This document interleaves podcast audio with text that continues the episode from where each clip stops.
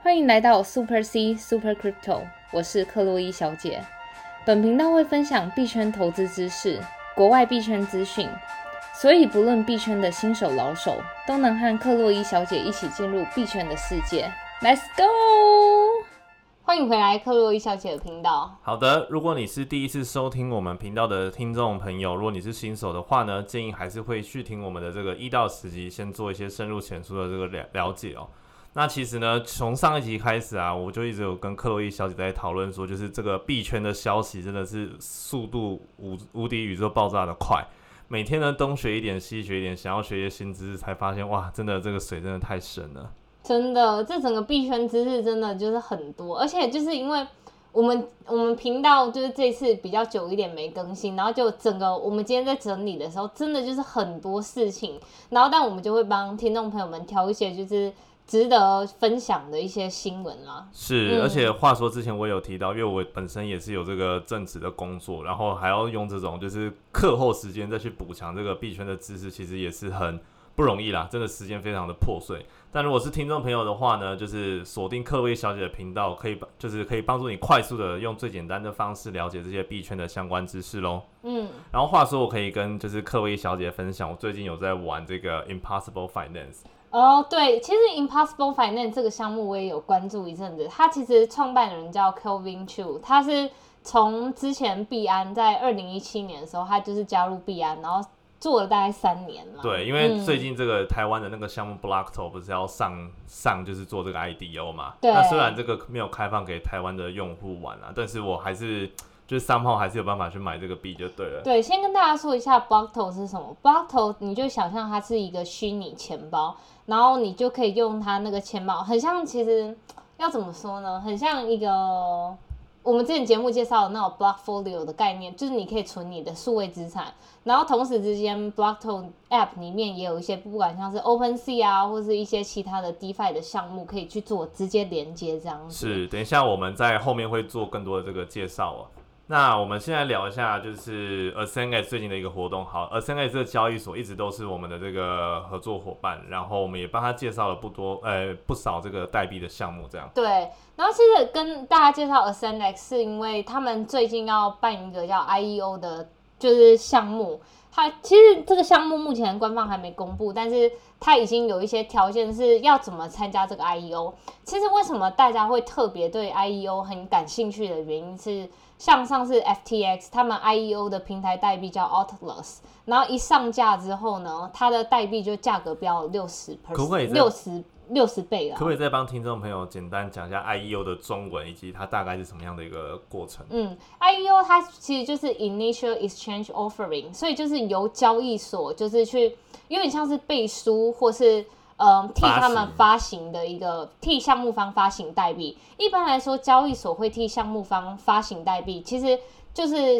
呃，交易所对于该项目方已经有很强大的信心。因为你自己想象，像上次 FTX 他帮那个项目方叫 Atlas 是一个游戏的代币，他们当时其实就是砸很多的钱去做那个宣传活动。我不知道大家有没有一个经验，就是在 Atlas 币即将发行的前一个礼拜。我的就是每天的那个 Google 的 browser 就一直跳出这个广告，所以你能想象它其实是整个交易所以及项目方，就是大家互相都是很有信心，所以才会把这个项目推大这样子。所以这个代币当然也就是不失所望，一上架之后马上开盘就跳六十倍这样。所以通常这种 IEO 就是通过交易所去发行的这个代币，理论上来讲，很高的几率应该都是可以白嫖一波吧？对，是。一定是白嫖一波，但是关键就是你抢不抢得到。而且这些 I E O 的，就是这些项目的 I E O，通常会要一些门槛嘛，像是你质押多少平台币啊等等之类的。对，然后这一次的就是抽签的门槛，就是你你交易量要达到三万美金，它可以拿到一千。然后就是以此类推，这样子三万、六万、九万、十二万这样子，然后最多六千。哎，那现在这个 SNS 这个交易所即将要 IEO 的项目是哪一个呢？就目前官方没有透露，但是就是可能过几天之后官方会透露。但是从昨天开始一一路以来你的交易量都会计算在这个就是他们目前的那个交易量里面。是，哎、那他最就是最后一天 final day 要 launch 是什么时候呢？目前整个项目方都还没有就是有具体的规划，所以就是大家就 stay tuned，我们也会持续跟大家就是说明，就是到到底什么时候他们会那个截止日期是什么，然后什么时候会开始上币这样。好的，对，然后话说就是交易量，大家听到三万其实很多，然后一听起来是真的很多，但是嗯，用另一个角度，要怎么样就是去刷到这个交易量，就最简单。其实像我就一直在刷稳定币的交易对 USDC 对 USDT，它就是零风险，然后我就这样一直买买买买买买买买，一直那也是要凑手。续费啦。对，就是所以你只要负担手续费，然后就是就可以去抽这个钱，就像是其实你每个平台的 IEO 你都要付出一些就是代价嘛，才能去抽钱啊。是是，所以现在这个项目呢，就是有 SNS 交易所即将要 IEO 的一个新币。嗯那如果还没有 SNS 交易所的这个账号的话呢，可以使用这个克洛伊小姐的注册链接与推荐码，然后可以享有这个手续费的减免。然后还有更多这个空投项目呢，就别千万不要忘记，就是克洛伊小姐这个推荐码来注册喽。是的，好，那我们接下来进入这个粉丝抖内跟留言的这个环节。那其实因为最近币币价啊，因为前两天刚好还是下跌，然后今天又大涨，所以从这个低点这一波到现在，相信许多听众朋友还是有一些获利啦。然后这个抖内的这个粉丝叫做俊佳，然后他是抖内这个 cake 蛋糕币这样子。对，其实话说蛋糕币在这一波的，就是前一阵子大大大涨的时候，它没有什么起色，但近期的时候还有就是稍微上涨了一波啦。然后话说这个俊家，就是因为大家先前有购买冷钱包的，然后他也是就是有购买冷钱包，然后他就是用冷钱包里面有一个功能叫就是货币兑换 swap 的功能。可是就是不知道为什么，就是他在 swap 的时候，他有一个预设的地址，那他他可能当下就是没有注意多检查，所以他就是直接这样换过去，把 dot 换成 bitcoin 这样。然后但是现在问题就是那个地址好像不是他的地址，所以他就是没有收到。啊，所以最后俊佳还是没有收到那个币。呃，这部分可能就是他可能还要再联系客服，但在这边就是跟大家呼吁一下，一般来说我自己本人是不会用冷钱包里面的各种功能，不管是 swap 就是代币交换的功能等等，因为你自己能想象就是。交易所的深度一定比就是你在这些平台用的深度会更好，所以我一般来说冷钱包的功能就是我在外面做完交易，确定买好我想要的币之后，我才会打进去这样。是是是，所以这个新手其中一个很常犯的错误就是不同的这个链啊，就是搞错了，像可能诶以 c 元链打到 BSC 的地址啊等等的，就很容易发现这个币就是从平白无故的消失了。所以各位不管在玩 DeFi 项目或者你在转钱的时候，这个链真的要再三、再四、再五的确认。对，还有一个方法就是，大家真的不要觉得就是付交易手续费很贵很痛，所以就要一次全部的很贪心的转一大笔钱。因为像我一般来说，我刚接触 DeFi 的时候也是没有人教我，所以我都要自己摸索嘛。那一般来说摸索的时候，我就会转非常非常小额的钱，尽管就是他会扣一笔手续费，但我就会让他扣，因为对。对你宁愿就是付那个手续费当学费，而不要付最后你转了一大笔的钱当学费，这样。是，当然还有许多链的那个手续费非常低嘛，像这个 Solana 链啊，或或者这个 BSC 的链。对，所以像是一般这种就是更便宜的链，你一定要做这种事情，就是小额先测试，确定没问题之后再做大额的交易。是，对说到这个链啊，就很多公链。我们今天的节目呢，也会介绍许多这个公链，因为这个公链啊，近期这几个礼拜其实以来都有这个币价不错的表现。然后各个公链也是在这种跨来跨去，对就感觉最近的这个趋势呢，又开始慢慢重新回到这个公链的这个话题上面。对，话说其实公链我们节目从以前一一直以来开播到现在第九十八集，我们都一直在做就是公链的技术背景的介绍。然后今天我们还是会就是介绍一些公链的新闻，然后搭配就是给大家再重新温习一下，到底这些公链在做什么事情。好的。那谢谢俊家抖内这个 cake。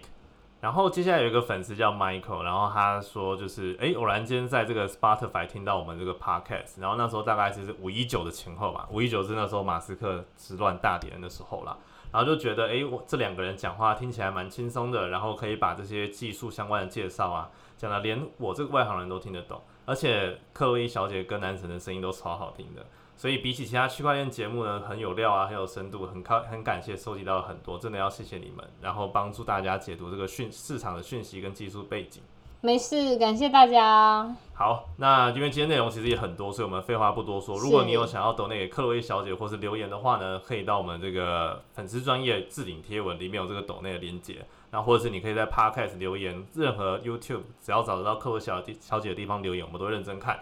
那我们先来看一下这个币价部分。那币价就如同刚刚所说，因为其实前两天真的算是一个。前高的一个下杀，然后那时候许多人开始恐慌，就觉得哎，到底要不要把自己的币砍掉？这样对，尤其其实昨天那个欧 coin 下杀的非常严重，像是二十趴，对，像是 Solana 好像就从一百七十块直接到一百三、一百四了。对，结果今天呢又来了一片光明，真的是主力很喜欢在让所有散户要绝望的那一刻把币价再拉起来。真的，然后就是来回割韭菜。对，这个就是我们韭菜在这个交易的过程中不断学习的，就是这个心态是最。最重要，就如同我们频道一直讲的，那现在比特币的价格呢是来到这四万八千五，然后涨幅是一点四二 percent，然后以太币的价格是三千五，然后跌幅是负一点零九 percent，那币安的话呢是四百一十七，跌幅是零点一二 percent。但其实今天的这个大涨啊，其实又破了比特币之前的一个前高。嗯，现在比特币大概是在前两天、前三天是在这个四万八千三、四万八千四之后，就连两天这个下杀。其实那时候四万八千四的时候，可能就觉得哎。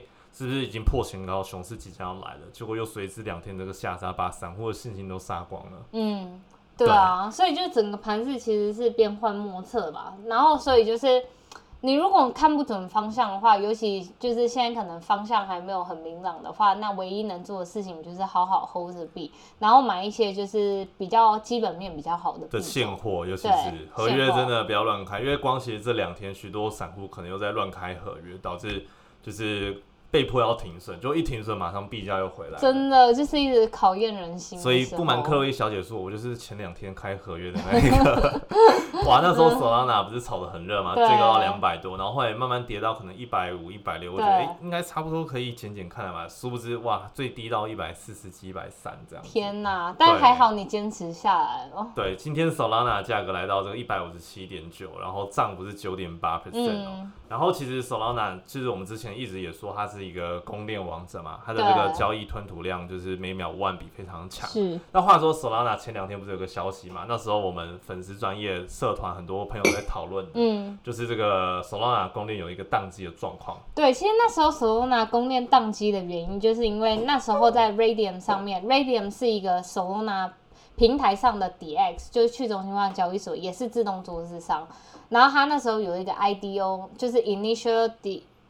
The X Offering 就是在去中心化的平台做的那种，就是上币的动作，对。然后那时候那个币叫 Grabs，所以就是因为这个币上架，然后很多人就是写一个自动化的那个 Bot 的程式，然后一直这样去竞标它，去去竞标它，所以它就是超过了它的最大吞吐量。我记得那时候四十万，对，交易是四十万，然后但是手拿链其实是。交易吞吐量，官方宣称就是是五万笔，但它其实是超过五万笔，超载负荷，对它超载负荷到四十万才爆掉，所以其实手工拿我觉得它吞吐量真的已经非常高，它只有到四十万才爆掉，所以我觉得它其实本身技术很强，然后所以它可能是有一些代码有就是没有写到很好，所以才会。允许就是为什么一个区块可以有超过这么多笔的交易都还没被停止？这样是，而且话说我在 Twitter，我忘记是看到哪一个币圈 KOL 发的这个推文哦，然后他就说 Solana 呢，它平常就是很多 DeFi ecosystem，但是就唯一爆掉的那一次，就是它整个公链出问题，然后币价当天跌了是四趴，然后反倒是 Cardano 呢，就是上面没有什么项目，结果币价反而是涨的。所以就，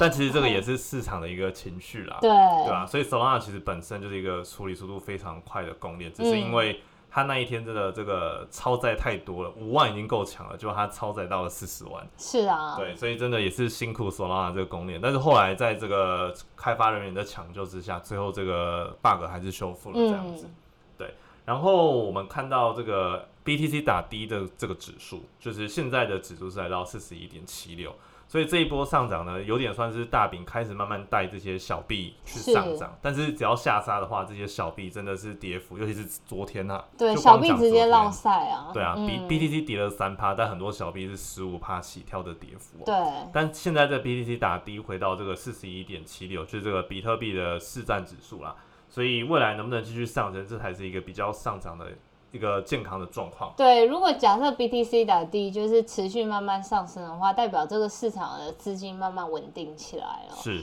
对啊。然后刚刚有说到这个公链的部分，很多公链其实在近几个礼拜表现都非常好。那其中一个，它其实也算公链，其实也算是跨链的一个协议，叫做 Avalanche 雪崩协议。对。那这个 Avalanche 的介绍，我们在这个 EP 八十三有大概介绍过了。那请这个克薇小姐为大家就是更新一下阿巴朗最近的一些消息。就其实阿巴朗我不知道大家有没有关注，它在过去这一整周表现非常非常亮眼，从五十块吧就一直飞奔到七十四。而且我看有我们那个社团也有粉丝朋友就 PO 说，哎，阿巴朗最近那么火，有没有人上车？对。然后我很想上车，但我看现在这个币价来到了 七十四点一，然后今天涨幅是十八 percent，我就觉得哇。会不会我在上车就变成那个韭菜？真的很 formal 的情绪。真的，他这个感觉让我想到就是当时索纳一路以来从五十块飞奔到一百块，一百块再不停歇的飞奔到两百块，然后但是陛下有时候就是这样，你怎么上去就怎么下来。而且我记得前两集那时候你不是跟那个 Vicky 就是做一集那个 podcast 嘛？是。然后 Vicky 就有提醒听众朋友，就是真的不能有这种 formal 的情绪。就你真的赚不到的话，那宁可少赚，不要多亏。就是买你稳。就是比较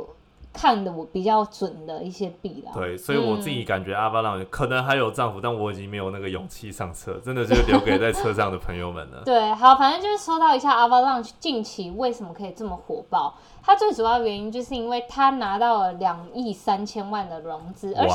它的投资方是大有来头。我不知道大家有没有。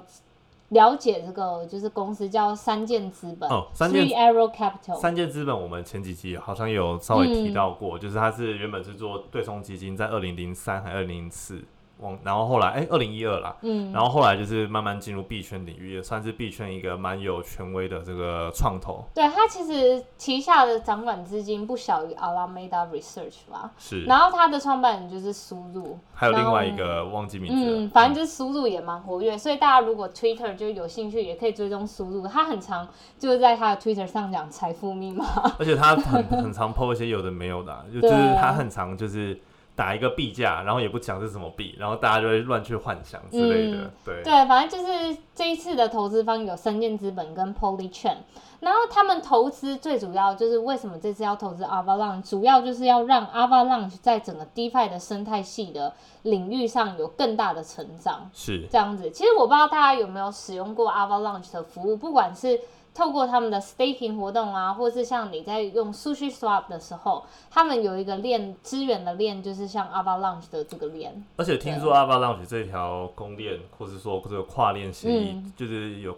他们很常用，就是那种激励的方式去撒钱。然后让这些 DeFi 的使用者去吸引他们来他们的这条公链上去做相关的一个服务。其实一般来说，嗯，我不知道大家有有没有发现，只要就是有公链，他们拿到资金之后，想要推广他们在 DeFi 的就是应用、应用或是 Online Presence，就让更多人会知道的话，他们一般的做法就是直接狂撒钱，就是。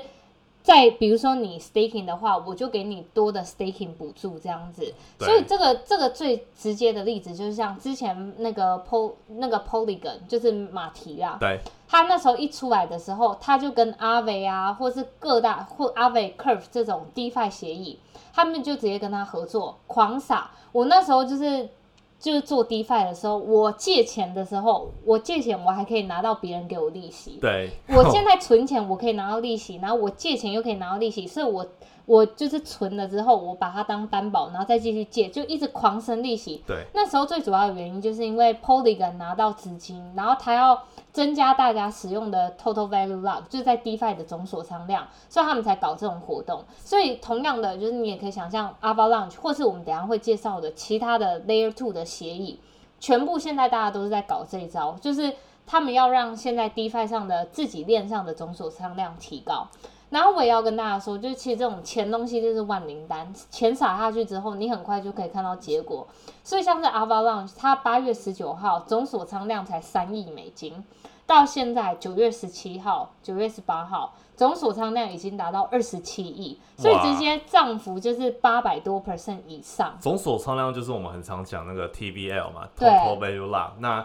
克洛伊小姐在很前面的集数有介绍过，就是如果你想要评估一个 DeFi 的协议稳不稳，会不会跑路或是什么的对话，总锁仓量就是一个非常具有参考的一个指标。对啊，你就很能想象，就是说你今天在开一间银行，然后到底有多少个活跃用户，有多少个大户在你家存钱，然后就是借此去评断这个这家银行的流动性好不好啊，或是它有没有有可能很容易就是跑路或是债务违约这样。是，所以 TVL 是一个非常好用的指标，在你在做任何 DeFi 的项目的时候，这样。所以这个雪崩协议啊，真的最近也是非常的火。那如果想要了解更多技术的部分，可以回去听我们这个 EP 八十三。那刚刚介绍这边，其实我想跟听众朋友分享，就是你看，像刚刚我们讲，不管是 Avalanche 或者是很多 DeFi 的项目，甚至是一些跨链协议 Layer Two 等等，就是我说真的，因为我毕竟是一个从新手的角度切入，所以像其实我有时候在听科威小姐聊的时候，你只能用想象的。说哇，这些侧链、跨链怎么样交互应用，然后怎么样去做 DeFi staking？但我说我就是我可以建议，就是尤其是新手朋友们，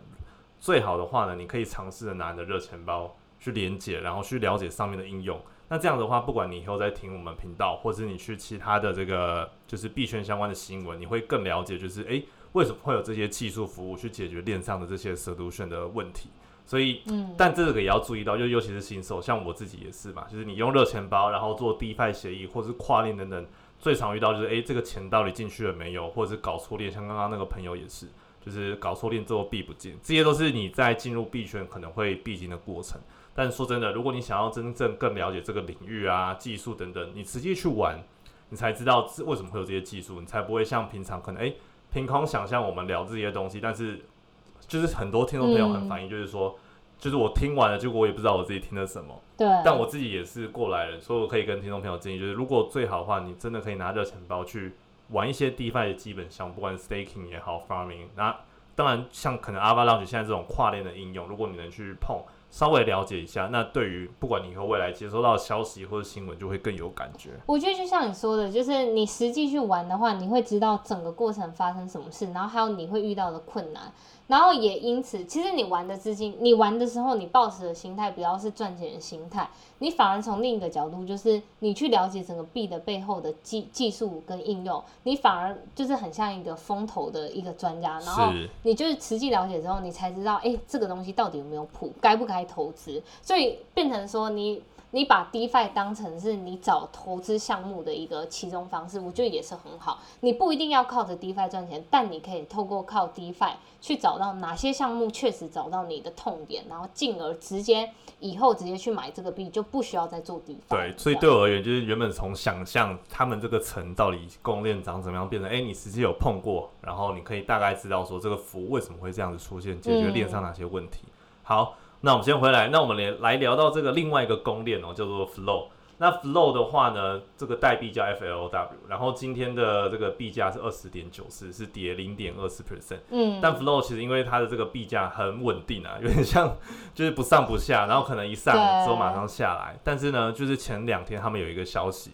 对，先跟大家说一下，就是 Flow 这个团队背后是一个 Dapper Lab。Dapper Lab 它大大家最对于它最有印象的就是 Crypto Kitties，就是从它出来的。嗯，所以这二零一七的，对，这整个技术项目方，它其实从二零一七年就一直在做 blockchain 的 in industry 的东西，然后还有 NFT 的事情，所以对于 NFT 的技术，对于整个 blockchain 都是很了解的。所以后来就是 Crypto Kitty 之后，他们又做了其他项目，像 NBA Top Shot 这种，都是直接跟 NBA NBA 签到那种独家的那种合约的，所以它其实其实是一个很稳健的一个团队。但是有时候事情就是这样，一个技术好，团队好。不一定就代表你的币能被炒，因为币要被炒的话，你必须背后有资金，背后大家想就是去玩它的动机这样子。对对啊，然后这次的新闻就是 Google 跟 Dapper Lab 合作，然后呃，先跟大家说那一天就是这个消息出来的时候，然后价格是从币价是从十九块直接涨到，就是大概五分钟之内还是十分钟之内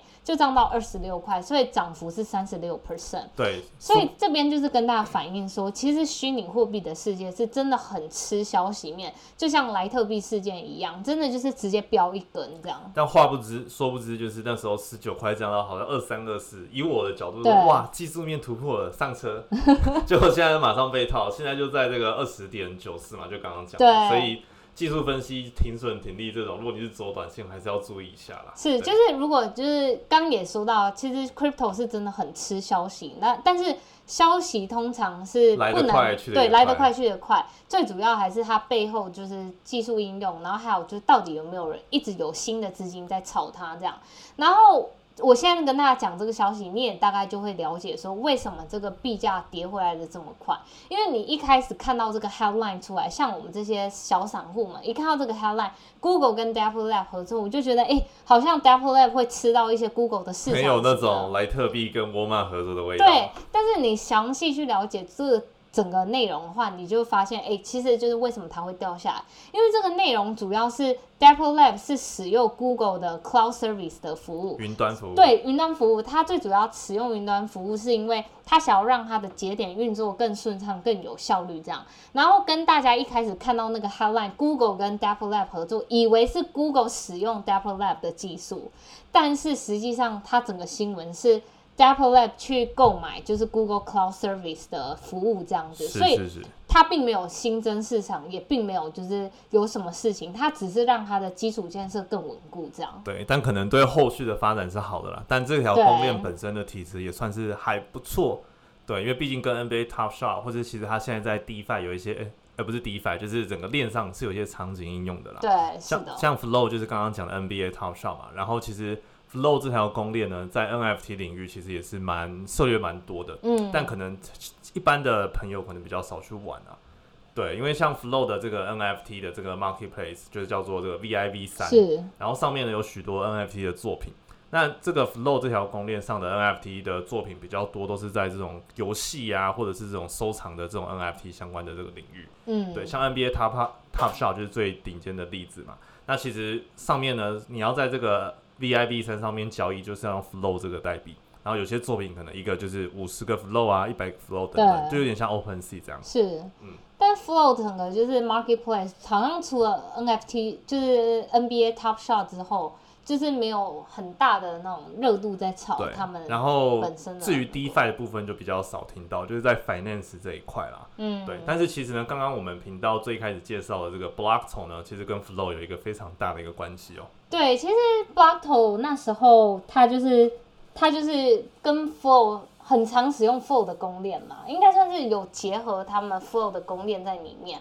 然后也就是因为这个原因，然后 Blockto 现在我们刚前面说到，它要用那个 IDO 嘛，就是 Initial Dis DX Offering，就在这些去中心化的平台上面做发币的动作，然后所以它首选就是采用那个 Flow 的这样子。对，然后除此之外，其实 Blockto 它这次蛮特别的地方是，它除了在那个 Flow 的链上进行 IDO，它也同时在币安智能链跟那个 Solana 链上全部都有发行，所以它就是只是把发行量平均分布在这三个地方这样。是我为了玩这个，我就去跑跑去这个 Blockto 创建一个钱包。嗯，对啊，然后刚刚我不是有说到那个 Impossible Finance 嘛，就是这一次如果你要买 Blockto 发行的第一个 ID 呃 I IDO 的这个代币，嗯就是你就需要有 Impossible Finance 这个币，所以你就要去 Impossible Finance 去做一个兑换啊。其实可以跟大家讲一下，就是简短的 Impossible Finance 的一些历史还是什么的。其实 Impossible Finance 它是就是我们刚刚前面介绍到，它是 Kelvin Chu 从 Binance 出来去做的嘛。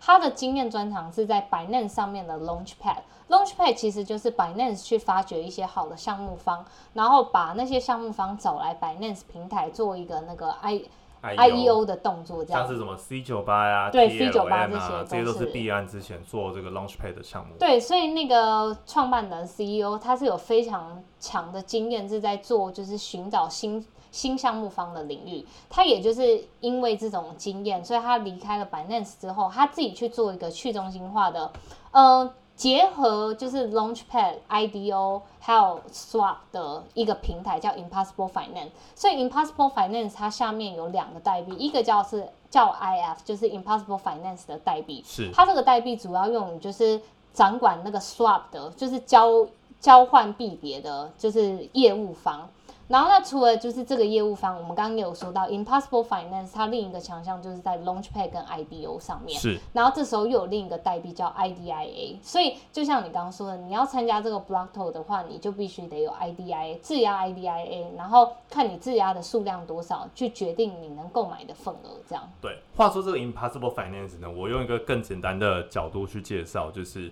它其实有点像是区块链领域的一个创业育成中心。嗯，对，像我们在这个美国啊，不是常知道有这种什么 Y Combinator 或者是五百 Startup 这种创业育成中心，那它是比较像是真实事件的这个加速器。但 Impossible Finance 呢，它就有点像是当成区块链的这种育成中心，所以像很多新的项目啊，那它可能就可以在这个 Impossible Finance 去可能得到更多的 resource 去帮助他们推广这个新币发行的这个业务。嗯，那基于这一点呢，我觉得 Impossible Finance 上面发的项目应该。都还算靠谱啦。如果是根据这个理论去去推广的话，毕竟他他们是有 Impossible Finance 这群比较专业的人，然后去找项目方啊，跟他们合作，然后去做一个新币的 IEO。而且他们哎 IDO，但他们这些新的项目，其实你要先做 Staking 才能去买，所以其实他们的过程也是审核的蛮严格的，还要 KYC。对对，在第一份上面做 KYC。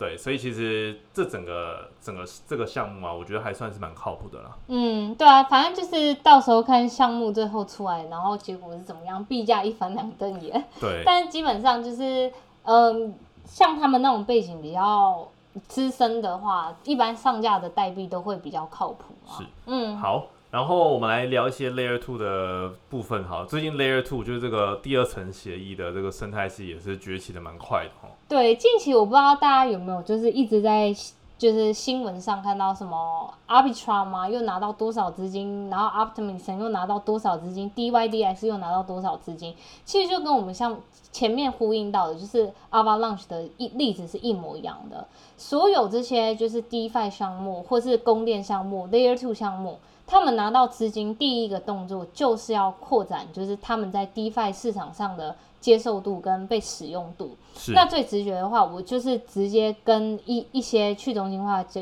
那个交易所或是那个 AMN 做合作，像是 Uniswap、SushiSwap 这种直接做合作，然后提供一些激励的方案，让大家使用就是我这条链。所以就是 Layer Two 也一模一样在做这些事情。所以近期 Layer Two 的话，你们去看一下他们总锁仓量的数据，目前总锁仓量是三十六亿，然后占了整个 DeFi 总锁仓量的两 percent。最之前的话是占比几乎就是零点多 percent，是靠 Po 那个 Polygon 在撑的这样。对，但话说这个 Layer Two 就像我刚刚讲，因为其实我也比较少碰，所以其实刚刚听完聊完，其实还是得用幻想的方式去诶。Layer Two 到底是什么东西？那可不可以请各位小姐大概也简单介绍一下这个 Layer Two Solution 呢？Layer Two Solution 它其实就是我们一直在讲的，像现在以太坊它的速度很慢，然后每一笔交易都是动不动就要一百美金、一千美金的。是。所以 Layer Two 的方案就是你能想象，就是一个高速公路上，它就是在架那个高架桥，所以它就是做一个分流的动作。那它主要就是技术是怎么做呢？一般来说，我们所做的所有的计算都是直接在主链做计算。可是每个人都要，就是像我想要打钱给别人，或者打钱给谁，我如果放在主链去做计算的话，那全世界有多少个人同时间在做就是打钱这个动作，那一定链上就塞爆。所以 Layer Two 方案就是提供一个我在我 Layer Two 方案，就是 Layer Two 方案下面的那个链上去做好交易。然后处理完之后，我再把它送回大家的交易，送回以太链上，所以就不会造成以太链很拥挤，因为以太链就是我接收就是结果的地方，我计算我就是靠 Layer Two 去做计算，这样。了解了解。对啊，然后一般来说 Layer Two 的场景就是像是你看我们日常生活中 Visa 每次每秒处理的交易笔数可能就是三万笔、三千笔。那一般来说，以太坊的就是 TPS 每秒处理的交易量只有十四笔、十五笔，怎么能处理这种日常我们去购买咖啡啊什么这种的交易？所以那唯一的方法就是靠这些 Layer Two。Layer Two 可以去做高频交易的场景，然后用户很多，它也可以处理；资金量很大，它也能处理。嗯，那目前哪有哪几个就是 Layer Two solution 算是近期崛起比较快速的呢？一般来说，就是呃，先跟大家讲，大家最熟悉也是我们频道也介绍蛮多次的，就是那个 XD Infinity，它的代币叫 A 叉 X，它的代币也是突飞猛进。它它背后那个 GameFi 的技术就是采用 Layer Two 的方式，因为呃，那时候他就是用小精灵嘛，我要去用小精灵打战，每个小精灵都是独一无二的 NFT。那这样我靠以太坊的话，每一笔交易要一千块，都比我这个小精灵贵了。所以他唯一能做的做法就是靠 Layer Two 的方式。那除了就是那个我们刚说的 X Infinity，它采用 Layer Two。那另外近期就是 Layer Two 生态系崛起最快最快的就是 Arbitrum。Arbitrum 我们在 EP 四十一、EP 四十三其实都介绍过。他们就是寻求跟 Uniswap，就是 DeFi 上最大的 DX 直接做合作，然后还有 SushiSwap，他们都直接采用 Arbitrum，所以 Arbitrum 其实生态系扩大的蛮快的，然后再加上近期它有就是资金进驻，然后它提供给整个社区很好的就是 bonus 激励方案这样。但 Arbitrum 本身还没有这个代币，对不对？对，它目前没有，而且就是其实官方小道消息就是就是一般来说。大家就一直流传说 Arbitrum 要出币啊什么的，但是就是因为这个留言，然后有可能就是有不法方，然后就是要骗大家去点那个链接，对，所以这时候就是那个 Arbitrum 官方就说他们现在也没有要推行代币的，就是计划，所以大家不要再被骗，因为我不知道大家有没有看到，就是我们社团上有。朋友们就是钱包被害走，那整个钱包被害走，就是有可能点到这些就是钓鱼网站什么的，所以大家一定要特别注意，就是有一些项目方他没有代币，但他也没有要发行，所以。官方可能就是非官方的地方，可能有路人就会流传说，哎，他要那个什么，现在点这个链接就可以赶快先 claim 到那个 Arbitrum 的代币。点这些链接真的要先三思，第一个想到就是会不会是诈骗，就算它是真的，你还是要先有一个预设立场，就是它会不会是诈骗。对，所以我一般都会再回去 Twitter 上，对，再回去 Twitter 上做确认，说到底现在有没有这个事情。真的，真的。对啊。然后除此之外，除了 Arbitrum，下一个就是 DYDX，最近币价也是狂飙猛飙。它其实就是也是一个 Layer Two 的，就是方案这样子啊。嗯。然后它过去七天就是币价从十块涨到十六块，就是涨了六十 percent 这样。而且这个代币是不是才才刚上，像是 FTS 交易所好像没多久？对。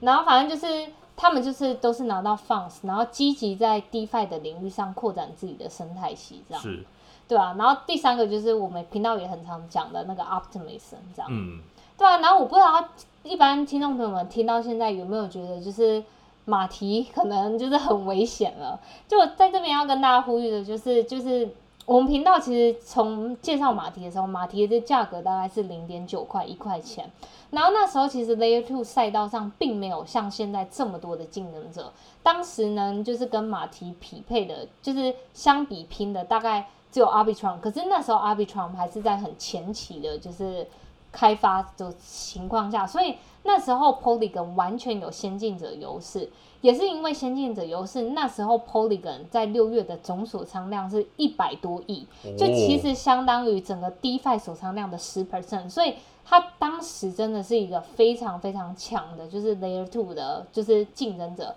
所以我们频道那时候也就是。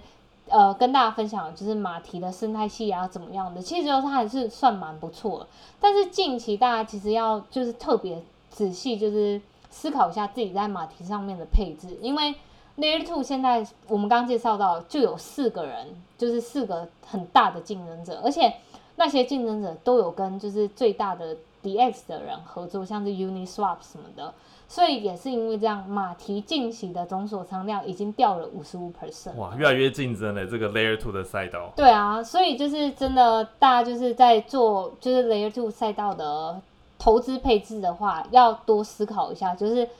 到底现在就是整个赛道的竞争情况下，然后还有整个它的生态系，所以我觉得马蹄现在对于我来说，我自己看一下是有点岌岌可危的状态，这样。只能说这个赛道很竞争，所以还是要多去分析这些赛道上的一些竞争者啦。对啊，是。但话说马蹄不是有一个算是新闻吗？就是他不是有跟那个什么安永，就是 Earning S 永哎 E E Y E Y Earning Young 还是会计师事务所。对对对对对。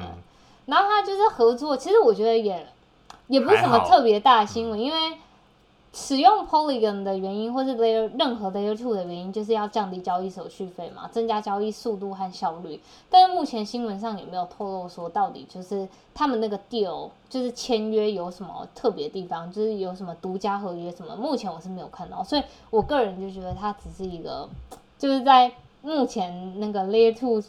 各种好利好消息出来，可能就是要推一些 能帮 Polygon 好利好面啦。对，一点小利好啦。对啊。好吧，那刚刚聊完了那么硬的这个公链跟 Layer Two 相关的一些消息、技术跟新闻的话，我们来聊一些 NFT 比较轻松的话题好了。对，其实 NFT。呃，我们我们节目也介绍到，就是一般 NFT 的交易平台龙头就是 OpenSea，因为 OpenSea 上面有非常多顶级的作品，像是那个 b o r a p 啊、Mebit 啊，或是其他的这种，就是蛮多顶尖项目都是直接在 OpenSea 上面就是去做出售贩售的动作，是对啊。但近期就是 OpenSea 传出一些就是负面的新闻嘛，就是他们 OpenSea 的 Head of Product 就是产品的。领导吧，产品长对产品长对产品长，他们他就是因为有一些内线消息 （insider information），你都知道哪一些创作家要把他们的作品然后公布出来，并且放在 OpenSea 的首页。一般来说，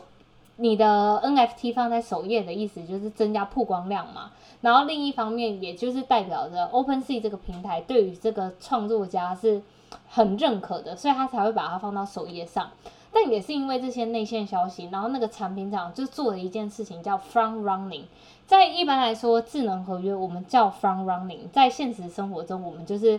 直接就叫内线消息，然后直接去做内线交易。所以那个 front running 的意思就是，他已经知道这个产品要被推到第一页，所以他会在这个产品被推到第一页之前，我先去购买它，以便宜的价格去购买它。然后你也知道，一般产品被推到第一页之后，价格就会飙涨嘛。所以他就是先用便宜的价格去购买，之后等到被推到第一页，价格开始狂炒的时候，他就脱手了。所以他就是透过这些内线交易，就是内线消息啦，然后获取了大概十二颗亿，就差相当于一百二十万。其实也不是很多，因为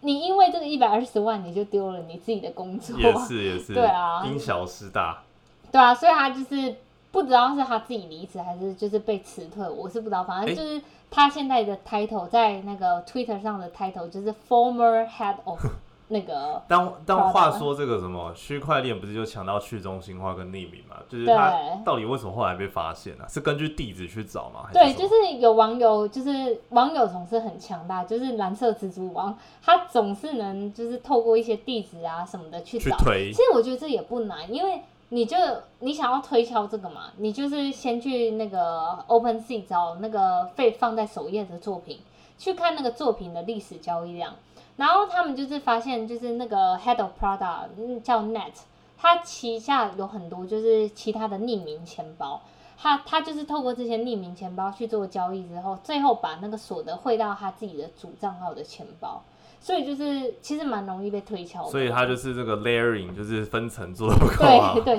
没有啦，开玩笑，开玩笑，对啊，但这个还是要多注意啦。那话说，这个 OpenSea 最近他们不是这个 APP 即将要上架，还是已经上架？对，它其实上架，我昨天有下载那个 APP，就是它其实蛮好用，是用在。我可以每天直接不用打开电脑，然后就用一个很舒服的界面看到目前那个 floor price 每个作品的底价是多少钱。我记得之前要用手机开 OpenSea 那个网页版，哇，那个体验很差，就体验很差，load 很慢，就会跑版什么。对，然后但是它这个 APP 版就是比较好看，但是你真的要去购买作品的话，我还是建议用电脑会比较方便。是，好啊，那如果还没下载 OpenSea APP，想要体验看看的，也可以去下载。但是这个呢？要注意一下，其实我刚刚也有讲，就是你下载来路不明的 APP，也有可能会让你的钱包什么被害的风险，所以一定要再三确认是正版的 OpenSea，然后星星颗数够多，评论也是正确的，是正确的开发商。所以这个还是要再判断一下喽。天哪，这世界好复杂哦！就是因为